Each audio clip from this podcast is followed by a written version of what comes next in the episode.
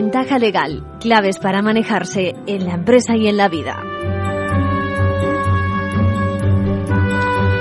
Bienvenidos a Ventaja Legal, ya saben, espacio dicen obcecados, obcecados por divulgar los temas legales, bueno, pues es, lo nuestro, ¿no?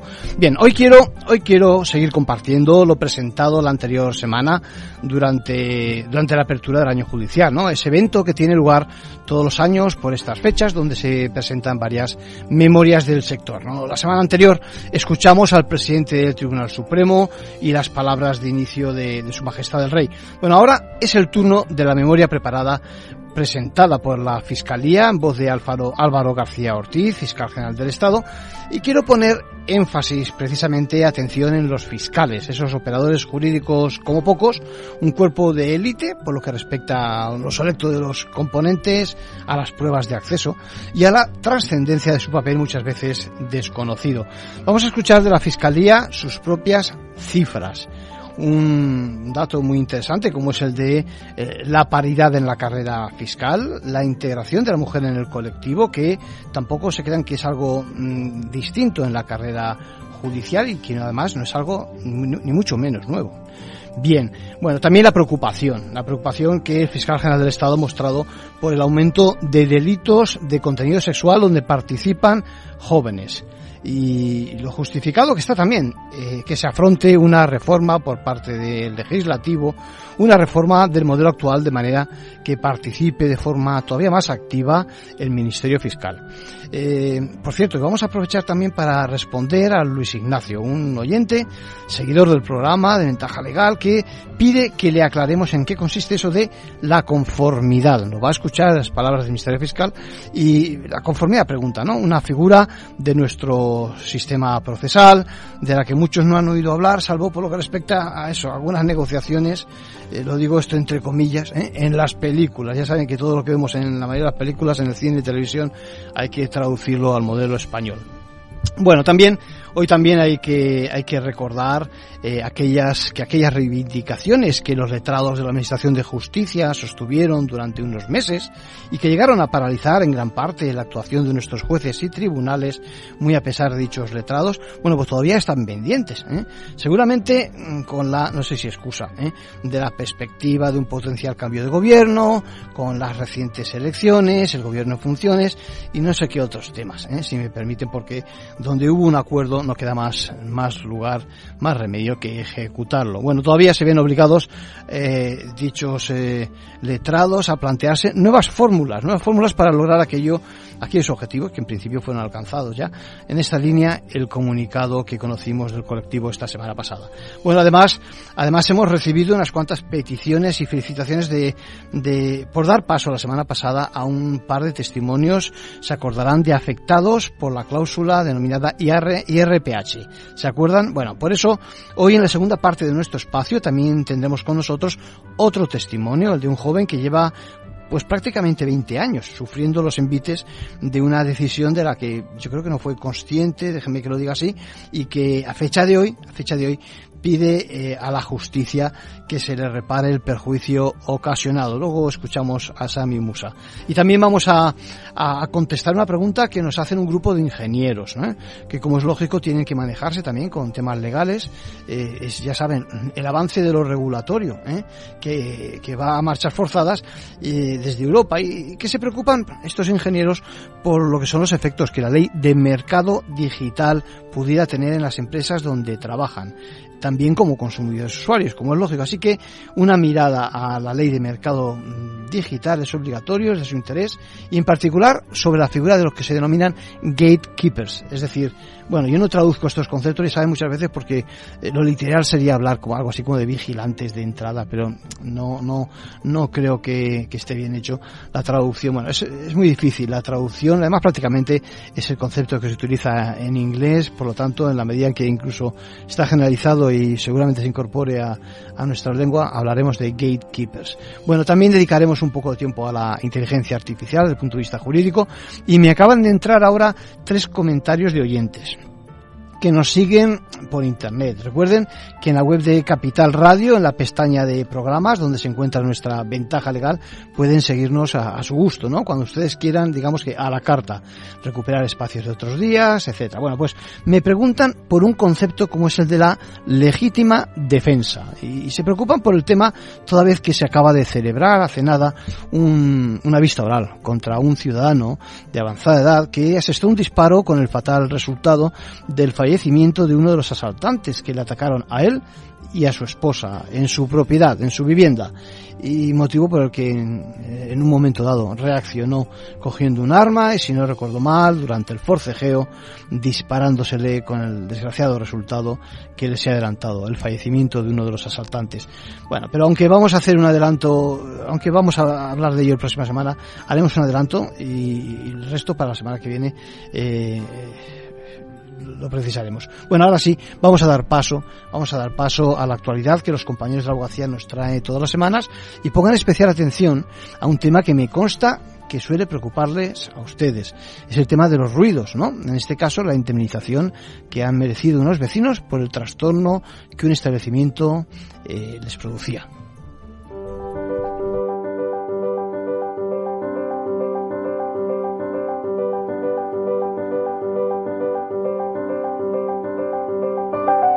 Ahora en Ventaja Legal, la actualidad semanal de la abogacía. Bienvenidas Isabel y Mercedes, ¿qué tal? Hola, buenas tardes. Todo vuestro. El Pleno del Consejo General de la Abogacía Española acaba de aprobar la adjudicación del contrato para la actualización tecnológica de la Autoridad de Certificación de la Abogacía, más conocido como ACA. Este servicio trasladará sus funcionalidades a la nube, lo que evitará tener que seguir utilizando la tarjeta colegial y el lector externo para conectarse. La transformación la llevará a cabo la empresa SIA, filial del Grupo Indra, que tendrá un plazo de seis meses para ejecutar este proyecto. Rafael Masieu, presidente de la Comisión de Innovación y Desarrollo Tecnológico de la Abogacía Española, explica la importancia de este cambio. El mayor reto consiste en realizar un producto adaptado a las necesidades de la abogacía, haciendo una migración paulatina, coordinada con los colegios y los usuarios y todo ello con importantes ahorros económicos. El cambio no supondrá la supresión de las actuales tarjetas criptográficas colegiales dotadas de chip, sino que se ofrecerá a los colegiados la opción de continuar utilizándolas y compatibilizarlas con el nuevo certificado en la nube. Ambas opciones permitirán al abogado seguir realizando la única firma reconocida legalmente como equivalente a la firma manuscrita, también conocida como firma electrónica cualificada. El proyecto de migración de la abogacía a la nube se extenderá a lo largo de varios años, durante los cuales se producirán sustanciales ahorros, tanto en el mantenimiento del sistema como de los derivados de dejar de las tarjetas con microchips y sus correspondientes lectores. El ACA se creó en 2003 como prestador de servicios cualificados y se extendió con rapidez entre los profesionales. En la actualidad, más de 120.000 abogados lo utilizan cotidianamente. Nuevo golpe de la justicia europea a la aplicación del plus de maternidad en nuestro país. El Tribunal de Justicia de la Unión Europea ha vuelto a respaldar el derecho de los padres de dos o más hijos a percibir este complemento en las pensiones. Y no solo eso, ha ordenado que reciban una reparación económica adicional todos aquellos que hayan tenido que litigar para defender este derecho. Esta indemnización deberá cubrir tanto las costas como los honorarios del abogado relativos a los procedimientos judiciales. Javier de Cominges, letrado que ha conseguido el fallo, indica su relevancia, ya que la normativa española no condena en costas a la seguridad social en procesos laborales. Da igual lo que diga una ley, una norma interna de un Estado, si la misma contradice una directiva, porque en base al principio de jerarquía, las directivas están por encima de nuestro, nuestro eh, derecho interno.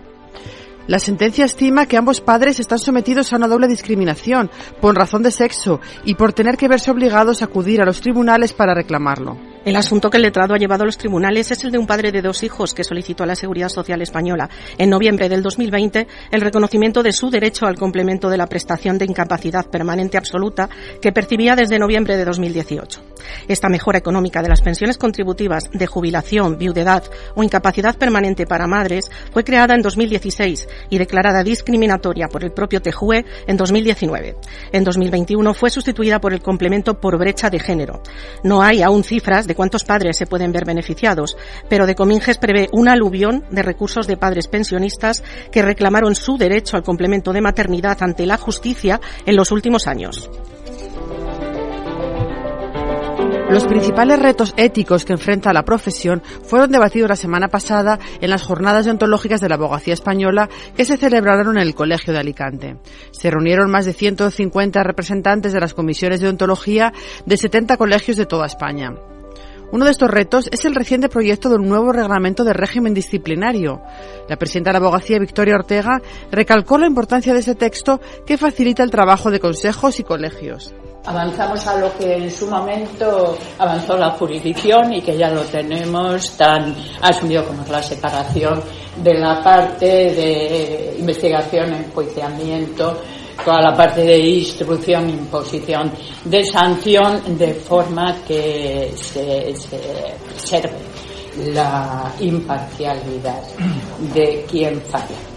Ortega destacó otras ventajas del reglamento como su apuesta por el lenguaje inclusivo, la tramitación electrónica del expediente, las nuevas normas sobre competencia, la colaboración entre colegios y la regulación de la confidencialidad de lo tratado en la mediación de Cana. En las sesiones también se expusieron las funcionalidades y aplicaciones de la puesta en marcha del expediente deontológico electrónico y se analizaron los límites de la responsabilidad civil y las infracciones deontológicas, entre otros asuntos. Y vamos ya con otras noticias breves de la última semana el Ayuntamiento de Valencia deberá indemnizar a una pareja por los ruidos del bar bajo su vivienda. Un tribunal le condena a pagar 57.636 euros al matrimonio que sufrió durante años los ruidos excesivos y continuos. Los magistrados estiman que la actuación de la Administración no fue eficaz ratifican la nulidad de un despido comunicado por SMS tan solo dos horas después de informar sobre una baja médica. La sala condena además a la empresa a abonarle los salarios dejados de percibir, a readmitirla y pagarle una indemnización, porque considera que el despido obedece únicamente a la situación de incapacidad temporal de la empleada. El nuevo recurso de casación penal esta tarde en la conferencia de los lunes. Continuamos con el ciclo dedicado durante septiembre a la reciente reforma de casación. Esta tarde nos acompaña Manuel Marchena, presidente de la Sala Segunda del Tribunal Supremo.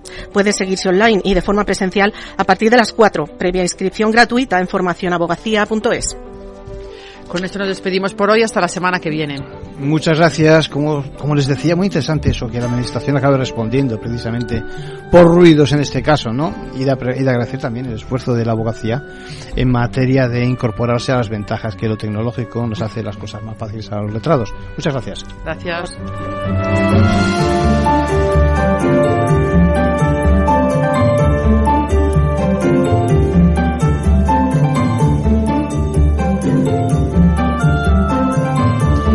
Bueno, hoy les adelantaba que cada vez más entran preguntas de nuestros oyentes, precisamente profesionales de diferentes ramas, que tienen que enfrentarse con esos temas legales, leyes, nuevas orientaciones jurídicas, que tienen que conocer para esencialmente no perder comba, ¿no?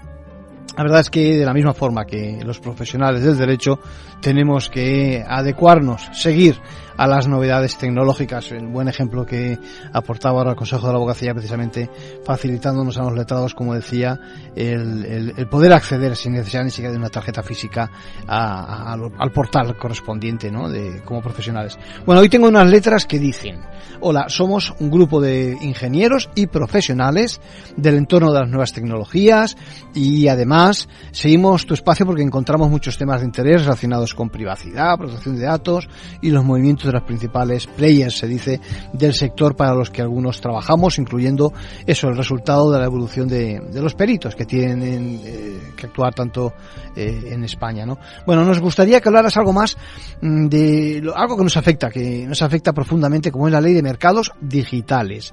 A fecha de hoy, ¿qué nos puedes contar sobre lo que también se denominan gatekeepers? Es decir, mm, eh, digamos ese colectivo somos ingenieros informáticos o bien de otras ramas y dicen nos piden información con un enfoque legal. Échanos una mano, nos ahorras que busquemos opiniones seguramente menos autorizadas. Bueno, pues gracias por vuestro interés. Si nos seguís sabéis que en cualquiera de mis intervenciones estos temas ocupan un papel muy destacado y que cada vez más va a ser así, ¿no? Bueno, recordad eh, también una sección que vamos a, eh, estamos abriendo, estamos trabajando en ella, este ejercicio dedicado precisamente a los aspectos legales de la inteligencia artificial. Como bien sabéis, la inteligencia artificial, ojo, generativa, ¿eh? que a nivel de calle parece que todo es inteligencia artificial. Ahora se utiliza esto como casi como un comodín, ¿no? Bueno, pues ya sabéis que la ley de mercados digitales de la Unión Europea entra en el tema de la competencia, entra en el tema de los monopolios y como supone seleccionar eh, sus servicios y productos, pues eh, hace, digamos, una, una mención especial. Se trata de no impedir el acceso al mercado a otras aplicaciones de terceros, por ejemplo, o que por otra parte tampoco los usuarios mm, no puedan acceder a otras aplicaciones. Bueno, por otra parte también caminamos, ya sabéis, hacia la interoperabilidad interoperabilidad, ya lo diré, aquello de compartir datos y lo que hace también esta ley es dar un buen mensaje para fomentar las relaciones entre los grandes de la mensajería electrónica, eh, grandes y pequeños, que por sus dimensiones pueden tener incluso dificultades eh, de acceso. Bueno, todo esto, esta materia ya sabéis que es muy discutible, ¿no? Por otra parte, pensar que quien tiene determinadas cuotas de mercado eh, necesariamente lo controla, es una opción, no todo el mundo está de acuerdo. Y por otra parte también decir que también eh, puede ser una opción eh, precisamente poder ofrecer servicios mejores. Bueno, lo cierto es que eh, atención a estos casos, atención también a un caso en materia de competencia en Estados Unidos, el que se califica ahora como el pleito precisamente del siglo en materia de monopolio, ¿no? Si en el último cuarto del anterior siglo fue Microsoft la protagonista de, de estos tipos de asuntos, ahora es el turno de Google. Para esto, bueno, esto, esto lo vamos a ver la próxima semana o siguientes conforme avance su, su caso en Estados Unidos y tengamos novedades. Bueno, volviendo a la ley de mercados digitales, la Unión Europea ya sabemos que pone media, pone multas de, de cuidado, ¿eh? que castigan hasta con un 10% de la facturación en el caso de que se transgreda. Y de momento, recientemente, lo que sabemos es que Europa ha identificado a Microsoft, Alphabet, ya sabéis, a Google, a Apple, a Amazon a propiedad de TikTok, a Meta, a Samsung, bueno, son los siete elegidos, ¿eh? a los que convierten, se puede decir directamente, sin, con esa mala traducción que decía, en eh, guardianes de, esa puerta, ¿no? Vigilantes para que no se cometan abusos.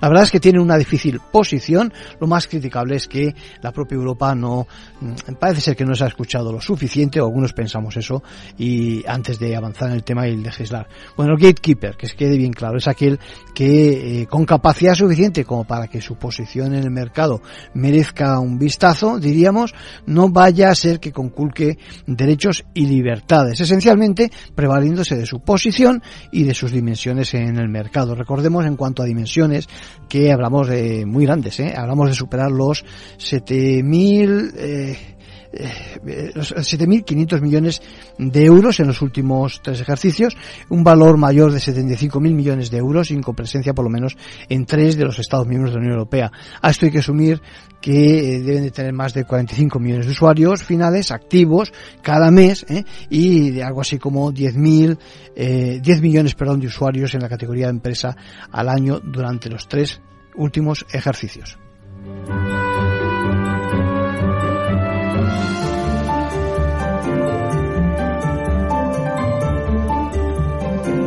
Les adelantaba también que había un tema de legítima defensa que quería, pues eso, darle unos pequeños trazos. También anunciarles que la semana que viene hablaremos de ello, ¿no? Intentaremos aclarar por qué, por qué eh, ese caso de un ciudadano que con cierta edad se ha defendido frente a asaltantes de su vivienda eh, está discutiendo precisamente su derecho a la legítima defensa. El caso lo traigo precisamente porque estos tres mensajes de ustedes que les decía eh, se quejaban de la inseguridad, de la vulnerabilidad que muchos ciudadanos sufren, sobre todo en el campo, en estancias alejadas de poblaciones, donde me comenta Eusebio que si le ocurrió algo parecido y tiene que esperar a que venga la Guardia Civil, dice, textualmente, puede haber pasado más de una hora en mi experiencia. Bueno, añade que en el campo, en su zona, eh, que vamos a desvelar, sufre tal abandono que las cosechas las recogen antes ciudadanos generalmente de otras nacionalidades que los propios residentes, ¿no?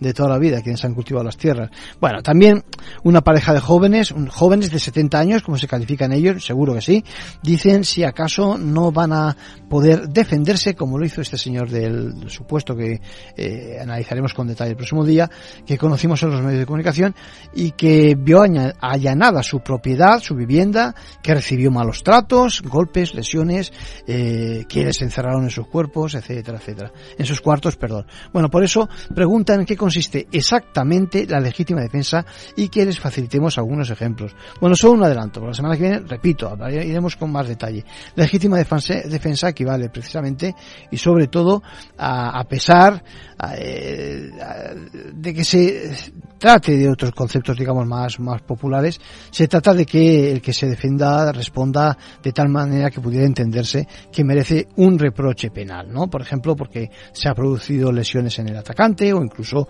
el fallecimiento, como en este caso. Equivale, decía, a que se reduzca en el plano criminal del reproche penal, a que se reduzca la pena que pudiera merecer quien se defiende. Forma parte de la vida misma, ¿no? Que cualquiera reaccione frente a una agresión, que se ponga en marcha ese mero instinto de conservación de cada uno y lo que la legislación y consecuentemente el juez tiene que valorar en su momento aplicar es si uno se siente en peligro cuando se defiende. Por ejemplo, si se agota incluso en repeler esa agresión o por el contrario también si es desmedida, si es desproporcionada frente a la provocación. Bueno, lo dejo aquí. La semana que viene más sobre este tema con ejemplos concretos, con sentencia firme, jurisprudencia, saben que solo me gusta hablar sobre seguro.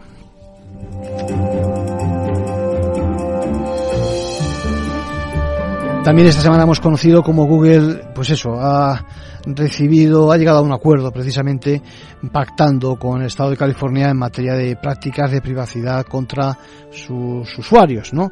En realidad, fíjense las multas, 93 millones de dólares que acabamos de conocer y que son una compensación al Estado de California por el engaño que sometió a sus ciudadanos. ¿Qué hacían? Pues no explicar los hábitos sobre los datos personales. No se trata del primer acuerdo, son ya 40 los estados eh, con esta con esta historia y 391 millones los gastados por este concepto en Estados Unidos. Es lo de siempre en el sector. Una continua lucha por lograr más información que pueda perfilar mejor nuestros gustos como potenciales clientes porque ya saben que esos datos son oro para los anunciantes. Por una parte, lo que hacían era facilitar el lugar de ubicación del usuario y por otra parte, eh, cuáles serán los anuncios que acababan bloqueando el buscador. A partir de ahí hacía caso omiso de las instrucciones que recibía del usuario, así que conocían las preferencias y lo que hacían era vender evidentemente los datos a sus anunciantes.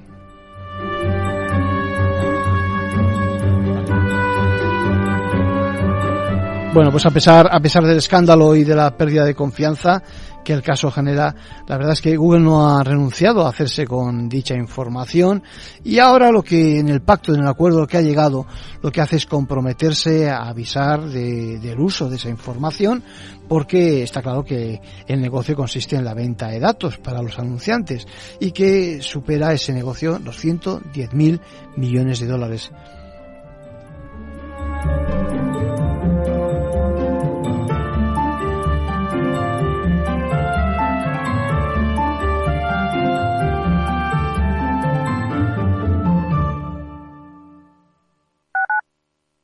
Capital Radio, Madrid, 103.2.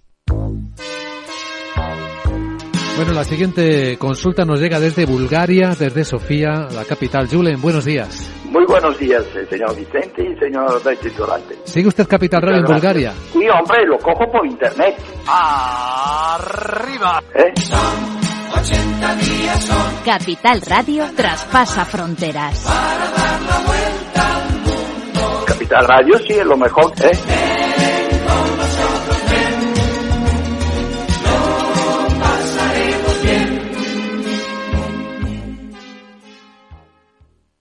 Disfruta de la mejor cocina gallega en Montes de Galicia. Todo un clásico moderno en el barrio de Salamanca. Disfruta de la variada dieta láctica, de las mejores carnes y pescados tratados con respeto y transparencia y regados con una de las mejores bodegas de la zona. En grupo, en familia o en pareja, Montes de Galicia te ofrece el espacio perfecto en cada ocasión. Esto te estás perdiendo si no escuchas a Luis Vicente Muñoz en Capital, La Bolsa y la Vida. Antonio Garamendi, presidente de la COE. Habría que evaluar, eh, y para eso también está la mesa, nos podríamos sentar, y me da igual si hubiera que cambiar la ley, un salario mínimo que se acogiera o que se acoplara eh, a cada uno de los territorios de este país, porque la realidad es que la propia negociación colectiva también va en función de esos territorios. Es diferente cuando vemos el convenio del metal, por ejemplo, pues de Vizcaya es muy diferente al convenio del metal de otra provincia, e incluso del propio País Vasco. Y yo creo que esa es la realidad eh, y es por eso por lo que estamos diciendo este tema. No te confundas. Capital, la bolsa y la vida con Luis Vicente Muñoz, el original.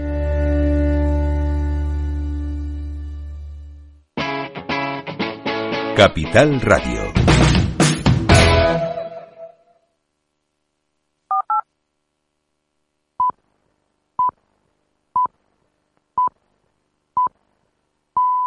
Ventaja legal con Arcadio García Montoro.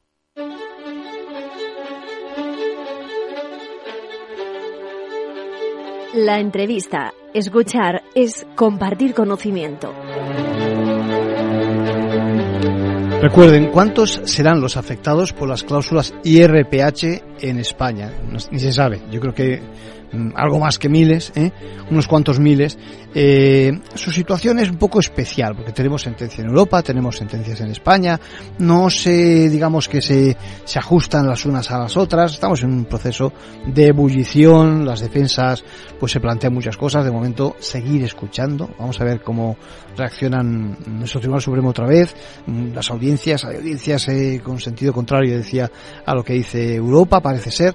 Bueno, en cualquier caso, eh, les ha interesado, parece ser, mucho a ustedes, lo entiendo perfectamente, este asunto, y hoy traemos otro, otro afectado. En este caso tenemos al teléfono a Sami Musa. ¿Cómo estás, Sami? Hola, buenas, muy bien. Oye, bienvenido, bienvenido a. Capital Radio y a, y a Ventaja Legal, porque nos gustan los testimonios de quienes, por desgracia, habéis sido digamos, eh, tratados, no sé cómo, que lo diga la justicia, sobre, sobre este tema. Eh, es tu caso, ¿no? Sí, sí, sí, sí. ¿Desde La cuándo? verdad. Sí, Sami, ¿desde cuándo llevas con, con este tema? Bueno, eh, yo contraté la hipoteca en, en el año 2006, Sí. en, en el boom, Sí. y bueno, parece ser que se la gente se olvida o no se acuerda de cómo eran esos años. Sí. Y, y nada, pues a mí me... eh, No sé cómo explicarlo, sino... eh, ¿no? Eh, yo- a ver, yo era muy joven, era tenía 23 años, Y, de- y déjame que te interrumpa, y aunque no lo fueras, no, no eras experto en el tema financiero, que es lo importante. No, no, que va, era mi primer préstamo. Claro, En- fíjate en- encima, sí. Mi vida había contratado un préstamo, yo no sabía Lógico. lo que eran los índices, no sabía nada, era el primer préstamo. Sí, sí. Y, y pues bueno, eh, a mí me, lo que me dijeron en el banco, pues me dijeron, eres joven, soltero, pues esto es lo que hay. Ya, no, no hubo ninguna explicación, no hubo ¿Negociación? nada, cero, que va, ¿cómo podía negociar? Si en esos momentos te decimos que eres un IRPH, te sientes insultado o algo así, seguro, ¿no? Hombre, obvio, ahora con la información, Sí. con la información que hay ahora, Sí. pues, pues sí, ¿no? Además, hay muchos, hay muchos casos, eh, el mío en concreto, pues, eh, además del IRPH, tengo una cuota creciente Sí. Que también, o sea, eh, lo que hace es que eh, eh, te haga casi imposible escapar de- del IRPH, porque a pesar de haber estado tantos años pagando, eh, lo que pagas casi todos son intereses y muy poco capital. Entonces, luego no puedes, a- es muy difícil escapar de, Sí, sí. de eso e irte a otro Ahora, ahora hablaremos de eso también, sí. Lo que, lo que es cierto, Sami, es que el, el, en el momento en que tú lo contratas, no sabes lo que es el IRPH y ahora, No, no. por lo que hemos hablado fuera de micrófono, eres un experto. Explícale tú, por favor, a nuestros oyentes, ¿qué es eso del IRPH? Venga. Bueno, eh, eh, el IRPH, pues eh, supuestamente es eh, es un préstamo, Sí. o sea, es un índice valor, sí, que sí. eh, es, es un valor que recoge todo todos los demás índices más sus gastos, más sus comisiones, más sus diferenciales. Eh, y entonces, claro, es, es un índice que siempre va a ser mucho más caro, porque porque tienes eh, tiene todo ahí, ¿no?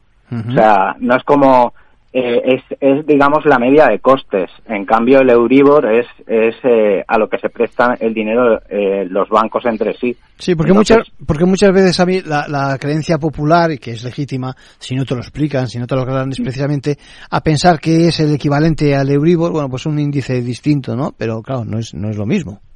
No, no es lo mismo. Si, si hubiesen cumplido la circular 5 no, barra 94 y, y De Banco España, sí. y, y, y hubiese, y te hubiesen explicado eh, eh, lo que estás contratando Sí.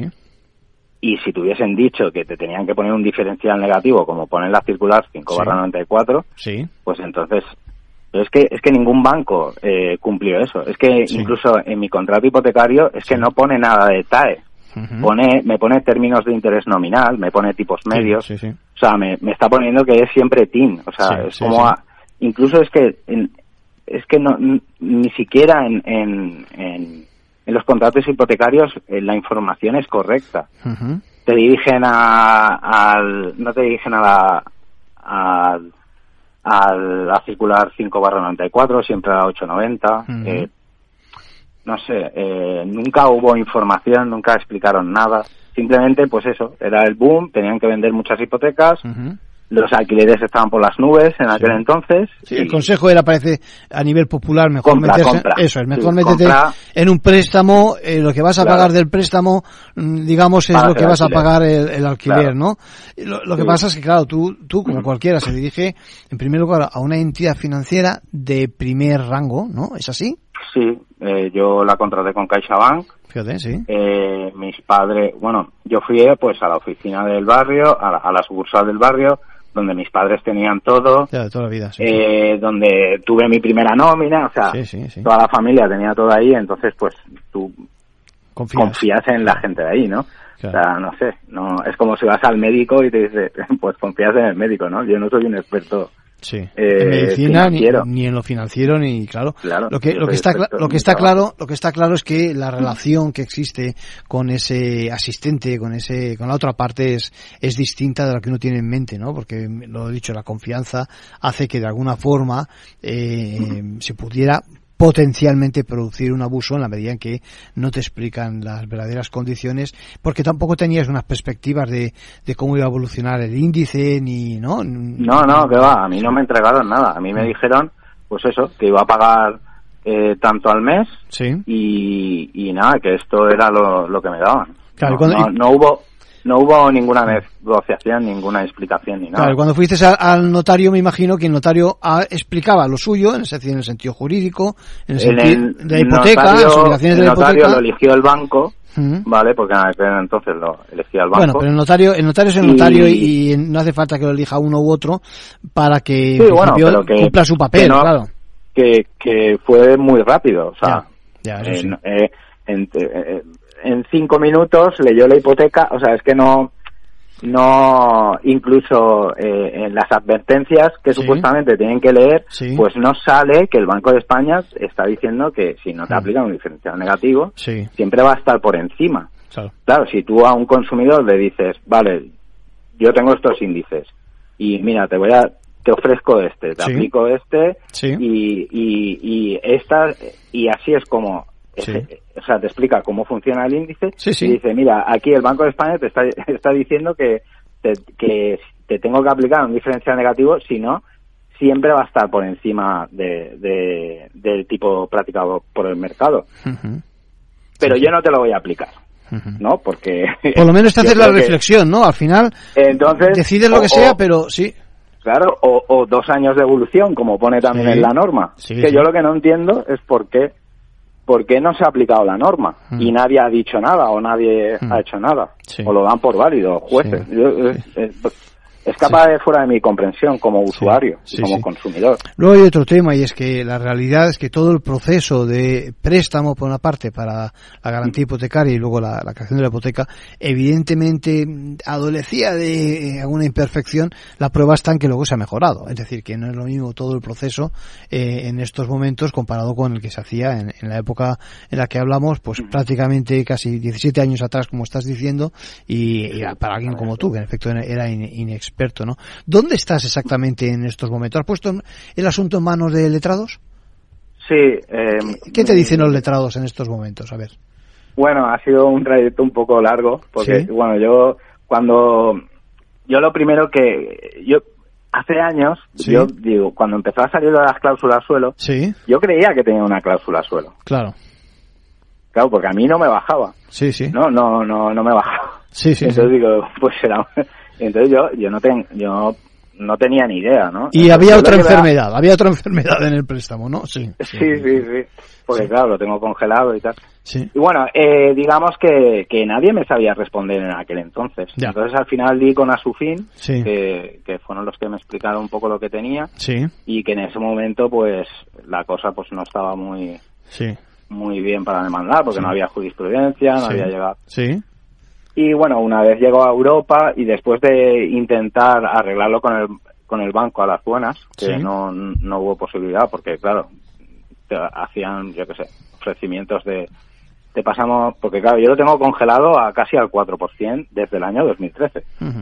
Sí, sí. Entonces, claro, ellos me decían, sí, te cambiamos a entidades eh, más un 2, o Euribor más un dos y medio. O sea, sí, pero en ese momento era un, que- era un mal pacto, claro, para ti, sí. ¿no? Bueno, no era un mal pacto, no sé. Luego te hacían de, te decían que luego no podrías demandar. Sí, sí, pero no, me refiero que, que, era- que es un mal pacto para ti, que igual me has entendido mal, decir, que, Ah, que sí, no, sí, no es como hombre, para obvio. cogerlo, evidentemente, sí, sí. Es obvio, no, no, Sí, claro. Sí, sí. Eh, y bueno, y luego pues acabé muy, muy, muy cansado y a su fin, a pesar de que Hmm. está siempre pues es bastante precavido Sí. en- porque no quiere Mm. eh, que salga mal, ¿no? Sí, y entonces, eh, pero bueno, yo les dije a su fin, vamos adelante y, y quiero demandar. Eh, Desde que salió la cuestión, desde que Europa... Un dato importante que lo has apuntado antes y me gustaría incidir en ello es en lo difícil que resulta cambiar de proveedor de servicios, en este caso financieros, ¿no? Es decir, lo intentaste, me Mm. imagino, en su momento, ¿no? Lo intenté muchísimo. Lo que Ya. pasa es que, claro, yo tengo una cuota creciente también. Sí. Entonces, ¿qué pasa? Yo he estado pagando una bestialidad de intereses Sí. y prácticamente Sigues casi nada de capital. principal. Claro, claro. Claro, muy poco capital. Sí, sí. Entonces, ¿qué pasa? Cuando tú ibas, cuando tú vas a un banco y después del bajón que pegó, claro, yo compré antes del, o sea, yo compré en el boom, Sí. entonces, claro, los precios también bajaron. Sí. O sea, es que, entonces, claro, me, me fue imposible. No, no hubo ningún banco que, que me aceptara, ¿sabes? Claro. El, eh, Sí, sí. Claro, porque yo digo, bueno, pues me voy a otro banco, pues, pues, Nada, y fue imposible. Sí, para, para, en mi situación personal, Sí. fue imposible. Sí. Desde entonces entiendo que pagando religiosamente las cuotas y, y nada, Sí. y esperando, y esperando a Sí, ver si yo- alguna vez yo he pagado- Sí. Yo he pagado siempre todas las cuotas, todas. Claro, yo soy consciente de que hay que pagar, pero claro, hay que pagar lo que pone la norma Hmm. y, y me tendrían que haber explicado todo y, Hmm. Y bueno, ahora estoy pues eso, llegando a primera instancia, que aún no he llegado a primera instancia Sí. y seguiremos adelante. Muy bien, Y pues ya nos que- contarás, sí, ya nos contarás a ver cuál es el resultado, ojalá que sea satisfactorio. La verdad Sí, es que, yo creo que sí. ¿no? Estás confiado que en que, en que saca las cosas Sí. bien, ¿no? Sí, sí.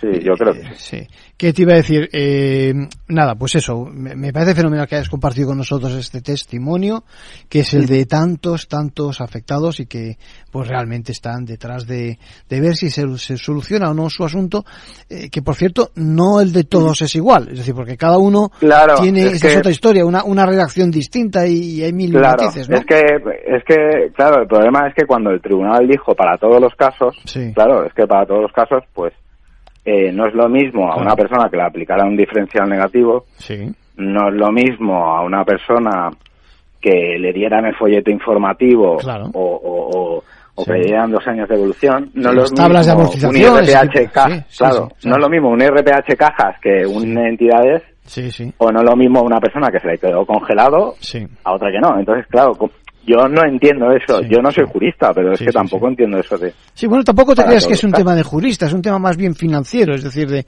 de economista de, de- de- del mercado, ¿no? Y en definitiva, de que nos informen, de que nos informen bien, aunque alguno que nos está escuchando ahora está diciendo, este hombre ya es un experto. No, pues aún así no, aún, así, ya sabe mucho, porque tiene por desgracia mucho recorrido, pero evidentemente aún así estamos necesitados, ahí está, y estamos necesitados de que para cada caso concreto nos expliquen las condiciones y se abra el mercado de verdad y podamos elegir con, con, con libertad, ¿no?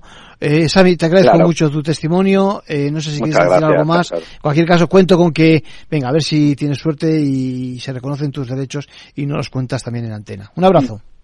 Un abrazo, muchas gracias. Hasta luego.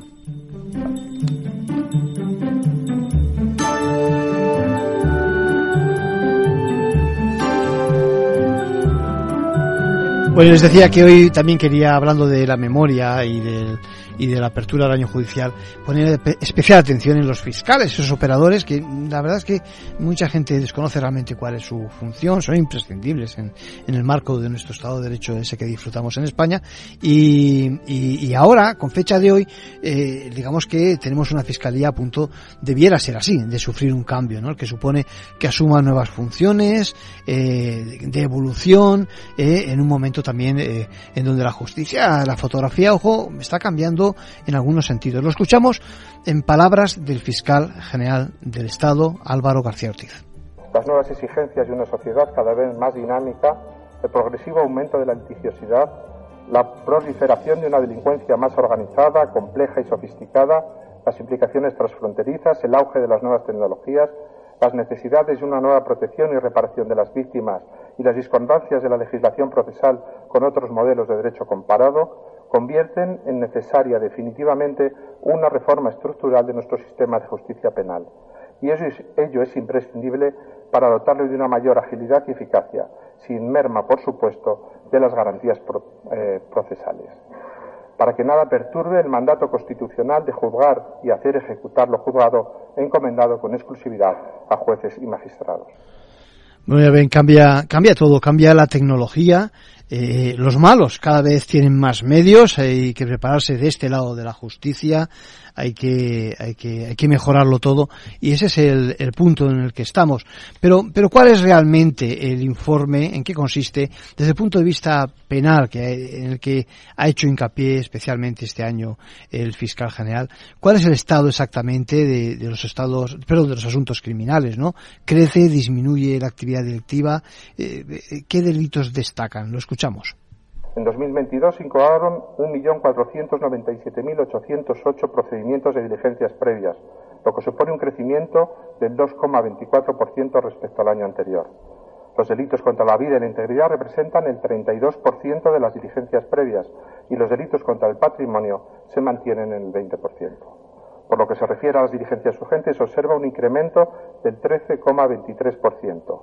De estos procedimientos se ha calificado un 67% y se llegó a la conformidad en los juzgados de instrucción en un 75%, lo que representa un 51% del total de las acusaciones formuladas por el Ministerio Fiscal.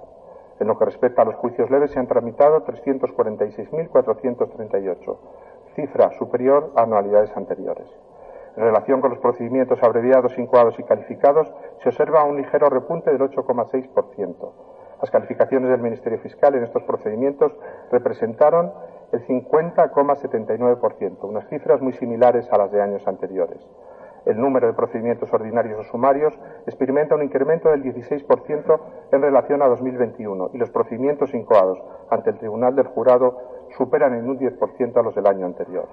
La actividad desarrollada por el Ministerio Fiscal a través de las diligencias de investigación se ha concretado en la ecuación de 12.792 procedimientos. La agilidad es la nota que caracteriza estas investigaciones. Incluso el tiempo medio de duración, 102 días, ha disminuido ligeramente. Los señalamientos a los que ha asistido el Ministerio Fiscal ascendieron a un total de 336.262 juicios. De nuevo, hay que resaltar que los juicios leves constituyen la cifra más elevada, suponen un 49, el 49% del total. Por el incremento de sentencias, parece reflejarse que se han superado los efectos de la crisis sanitaria, con el correlativo aumento de los señalamientos. El 75% de las sentencias se, se dictaron con pronunciamientos acordes a las pretensiones del Ministerio Fiscal. Bueno, pues en general ya ven, crece esto eh, un 2,24%, estamos en una radio económica, diríamos, crece el negocio. No quiero ser frívolo, pero para que nos entendamos, ¿no? Los delitos eh, contra la vida y demás suponen 32%, 20% contra el patrimonio.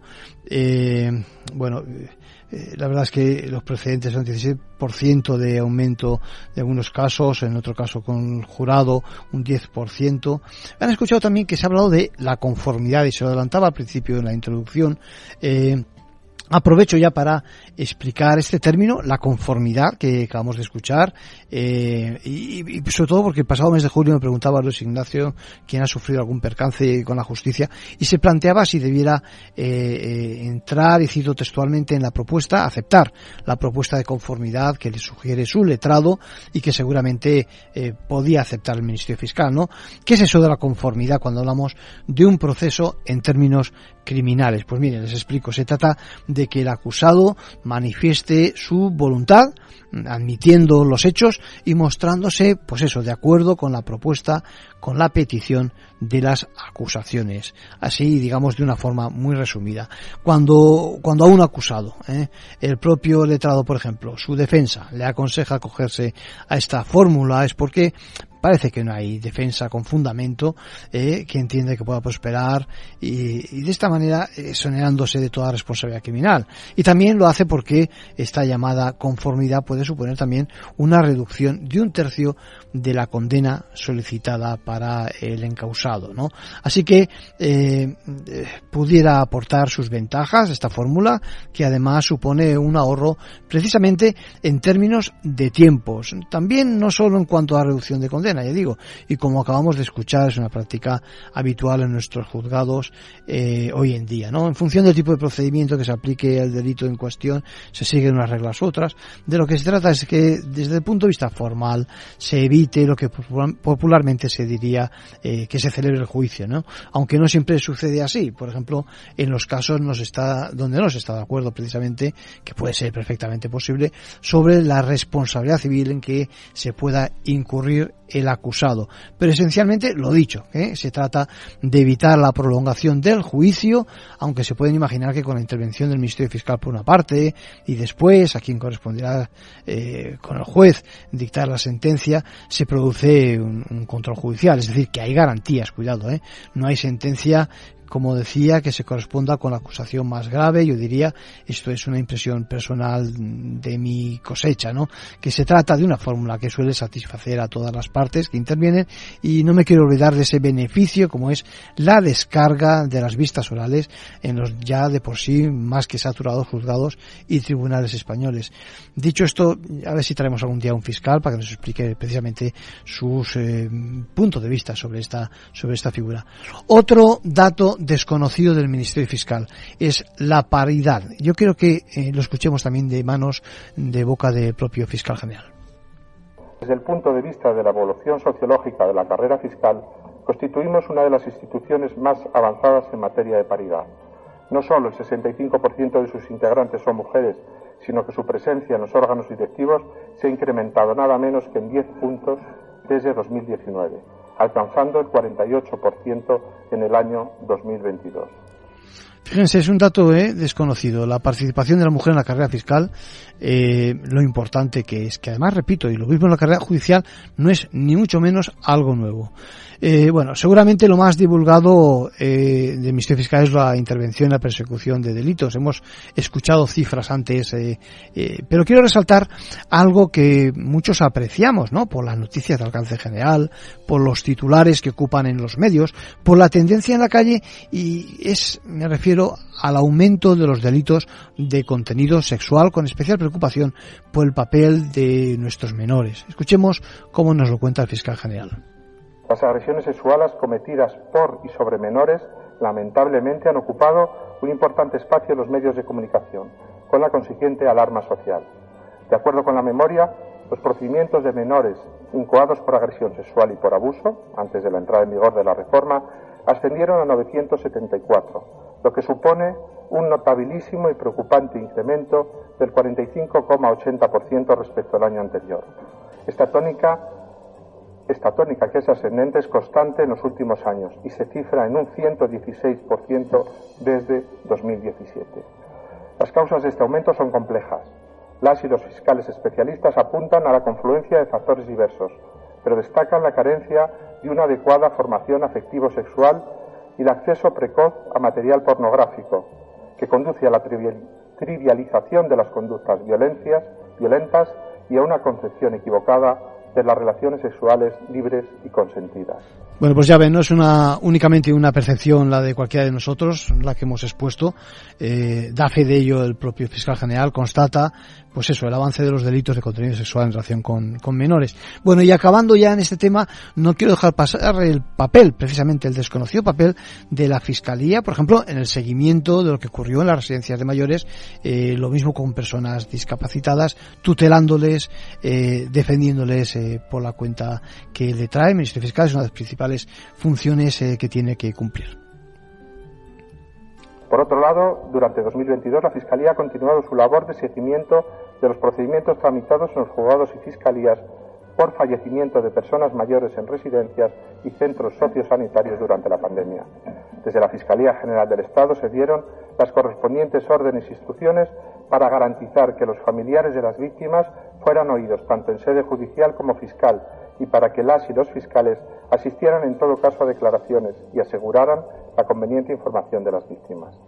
Asimismo, quiero destacar la implementación de la Instrucción 1-2022 de 19 de enero de la Fiscalía General sobre el uso de medios de contención mecánicos o farmacológicos, que garantiza el derecho a la dignidad y autonomía de las personas ingresadas en unidades psiquiátricas o de salud mental en centros residenciales o socios sanitarios de personas mayores o con discapacidad.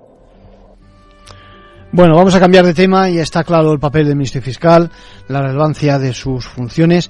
Fíjense, esta semana tenemos conocido cómo la Comisión Europea va a impulsar la pequeña y mediana empresa. Estamos hablando de esos 24 millones de pequeñas y medianas empresas que operan dentro del territorio de la Unión. La Comisión Europea está dispuesta no solo a poner 200 billones con B de euros en manos de este tipo de empresas de aquí a 2027, eh, ha sido un bocado muy importante de aquí que se denominan fondos de cohesión, de recuperación, de resiliencia, sino que también establece mejoras a nivel fiscal que pretende en este caso paliar el impacto que las recientes crisis ha producido en dicho sector de la economía. Unas medidas realmente necesarias que algunos pensamos que llegan un poco tarde, pero bienvenidas, ¿eh? porque dinamizan nuestra economía si tenemos en cuenta que tres cuartas partes de la empresa privada está en manos de la pyme, constituyendo el 99% del negocio total Europea, total en la Unión Europea, perdón. Bueno, eh, entre las medidas destacar que pretende acabar con una práctica muy nociva para el colectivo como son los retrasos en los pagos, demostrando está que la última norma de hace 12 años pues no ha surtido el efecto deseado. Ahora el objetivo es que no se supere ese límite de los 30 días máximo para el cobro de las facturas, punto a partir del cual se van a generar intereses y se van a crear medidas para forzar el pronto pago. Reducir también quieren una cuarta parte los procedimientos administrativos. Existe demasiada regulación en el sector, eh, también en lo referente a la pequeña y mediana empresa. Y cojo un testimonio que me acaba de llegar rápidamente de ustedes. Me dicen los ingenieros que gracias por la atención eh, y me dice también que hablemos de lo que es los beneficios de la inteligencia artificial en este caso en California. Eso ya para el próximo día. Ahora les deseo una buena semana y que nos sigan escuchando aquí en Capital Radio.